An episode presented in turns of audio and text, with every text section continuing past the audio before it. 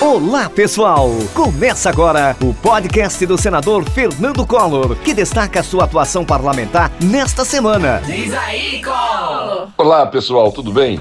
Inicio o podcast desejando a todos boas festas e um feliz Natal para cada um de vocês e toda a família. Esse é o momento de lembrar com carinho daqueles que se foram e de agradecer o convívio com aqueles que nos são mais queridos, de abraçar quem está perto de retomar o contato com quem está longe e de buscar a reconciliação. Tivemos um ano muito difícil, é verdade, mas que chega ao fim com um horizonte de esperança.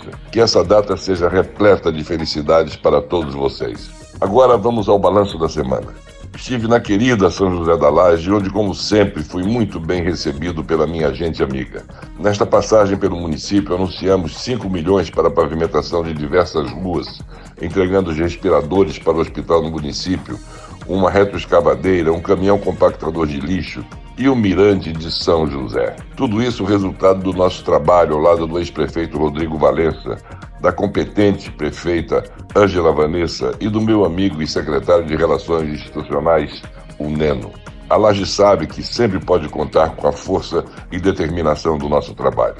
Durante a agenda, reencontrei o atuante vereador de Maceió, Ciderlane Mendonça, o prefeito de Santana do Mundaú, Arthur Freitas, e o líder político de União dos Comares, Sebastião de Jesus, além de vereadores de toda a região. Agradeço a calorosa acolhida, minha gente da Laje. Muito obrigado. Nesta semana também prestei contas do nosso trabalho ao longo de 2021. Foram diversas ações que ajudaram os municípios alagoanos no enfrentamento da adversidade no meio de um cenário de dificuldade econômica, de transição para o pós-pandemia e de combate às desigualdades sociais. Muito fizemos, mas é preciso ir além.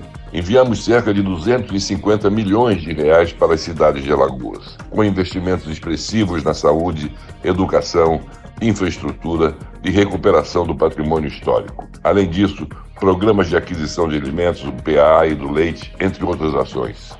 O apoio à agricultura familiar também foi destaque. Destinamos dezenas de tratores, retroescavadeiras, motoniveladoras, escavadeiras hidráulicas, caminhões com compactadores de lixo, com basculante, além de ambulâncias e outros veículos. Asseguramos ainda centenas de implementos agrícolas para todo o Estado. O homem e a mulher do campo sabem do meu compromisso. Destaquei ainda a articulação com o presidente da Câmara, deputado Arthur Lira, para a votação da PEC que garante o piso de dois salários mínimos para os agentes comunitários de saúde e de combate às endemias.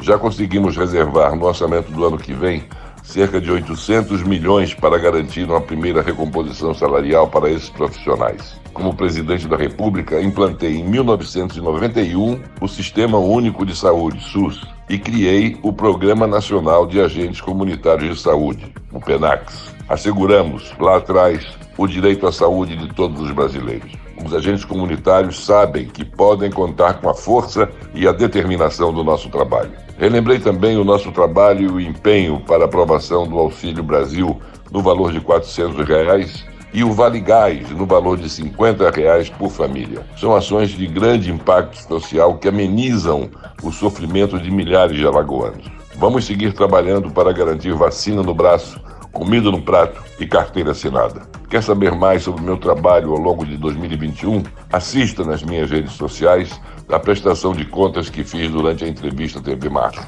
Pessoal, encerro o nosso balanço chamando mais uma vez você, você que tem dívidas com os bancos do Brasil e do Nordeste, sobretudo os produtores rurais. As instituições bancárias estão com descontos de até 95% para a quitação de débitos é uma grande oportunidade para começar 2022 com o pé direito. Após nosso pedido ao presidente Jair Bolsonaro, somente em Alagoas, porque essa é uma medida que alcança todo o Brasil, mas só em Alagoas, mais de 50 agências do Banco do Brasil foram mobilizadas, ofertando desconto de até 95% e parcelamento em até 100 meses do débito restante. O mutirão vai até o dia 30 de dezembro. No Banco do Nordeste, somente em Alagoas, são 17 agências com as portas abertas para renegociação com desconto de até 95%, como no Banco do Brasil, e o parcelamento em 48 meses. Começou esta semana e vai até o dia 30 de janeiro.